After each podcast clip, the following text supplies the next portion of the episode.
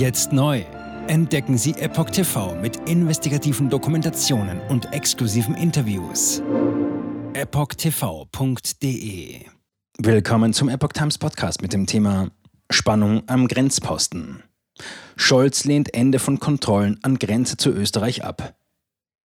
Ein Artikel von Epoch Times vom 18. August 2023. Während Scholz in Salzburg den Beitritt Österreichs zu Sky Shield begrüßt, bleibt die Frage der Grenzkontrollen zwischen Deutschland und Österreich ein zentrales Thema. Bei seinem Besuch in Salzburg hat Bundeskanzler Olaf Scholz, SPD, ein Ende der derzeitigen Kontrollen an der Grenze zu Österreich abgelehnt. Gegenwärtig sei ein solches Vorgehen angesichts der Zahlen, die wir gemeinsam kennen, etwas, das unverzichtbar ist. Genauso wie Österreich seinerseits auch an anderen Stellen Kontrollen vornehmen muss, sagte Scholz am Freitag bei einer Pressekonferenz mit dem österreichischen Bundeskanzler Karl Nehammer, ÖVP, in Salzburg. Scholz begrüßte zu dieser Gelegenheit auch den Beitritt Österreichs zum europäischen Luftverteidigungsprojekt Sky Shield. Wir müssen sehen, dass wir das ganze System auf gute Füße stellen, sagte Scholz mit Blick auf die Reform des europäischen Asylrechts. Solange das alles nicht funktioniert, werden wir uns immer mal auf irgendeine Weise ganz pragmatisch helfen müssen, wie zum Beispiel an der deutsch-österreichischen Grenze. Deutschland verlängert Grenzkontrollen zu Österreich. Die EU-Innenminister hatten sich im Juni auf einen Kompromiss geeinigt, der erstmals Asylverfahren an den EU-Außengrenzen vorsieht, aber auch einen Verteilungsmechanismus von Asylsuchenden auf die EU-Staaten. In Deutschland gibt es stationäre Kontrollen nur in Bayern an der Grenze zu Österreich. Sie wurden im Jahr 2015 während des damaligen starken Anstiegs der Flüchtlingszahlen eingeführt und seitdem immer wieder verlängert. Nehammer hatte im Vorfeld des Besuchs erklärt, mit Scholz über Grenzkontrollen innerhalb des Schengen-Raums sprechen zu wollen. Deutschland führt zu Österreich nach wie vor Grenzkontrollen durch. Das zeigt, dass das Schengen-System strukturell nicht funktioniert, hatte die Nachrichtenagentur APA Nehammer zitiert. Der Österreicher sagte am Freitag, er habe Scholz in Bezug auf den Schengen-Raum erneut die besondere Herausforderung, in der sich Österreich befindet, darstellen können. Auch da sind wir in einer Schicksalsgemeinschaft, sagte Nehammer. Er verwies darauf, dass in Österreich im vergangenen Jahr von 122.000 Asylsuchenden mehr als 75 Prozent nicht registriert gewesen seien, obwohl sie ein EU-Land durchschritten haben. Migrationsabkommen mit Tunesien.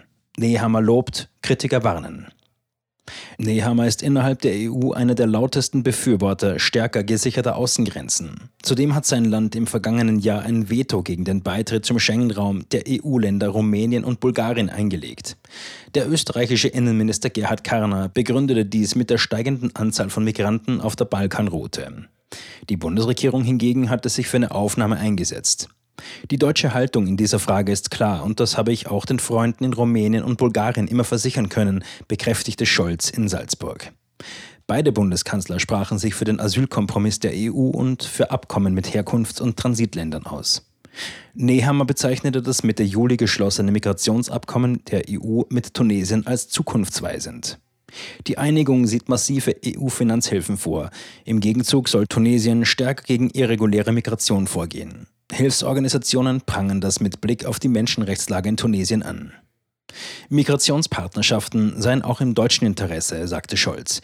Deutschland braucht Millionen zusätzlicher Arbeitskräfte, um den eigenen Wohlstand aufrechtzuerhalten. Das ist bei Österreich nicht anders. Gleichzeitig sei mit den Ländern im Gegenzug zu vereinbaren, dass Migranten, die sich zu Unrecht auf Fluchtgründe berufen und deshalb keinen Schutz gewährt bekommen, auch zurückgenommen würden. Daran hapert es ja, sagte Scholz. Nehammer und Scholz sprachen nach eigenen Angaben auch über die Sicherheitslage und Energieversorgung im Ukraine-Krieg. Deutschland hat wichtige Weichenstellungen getroffen, um unser Land und unsere Verbündeten besser verteidigen zu können. Und angesichts dieser neuen Realitäten begrüße ich auch, dass Österreich im Juli unserer gemeinsamen europäischen Luftverteidigungsinitiative Sky Shield beigetreten ist, sagte Scholz.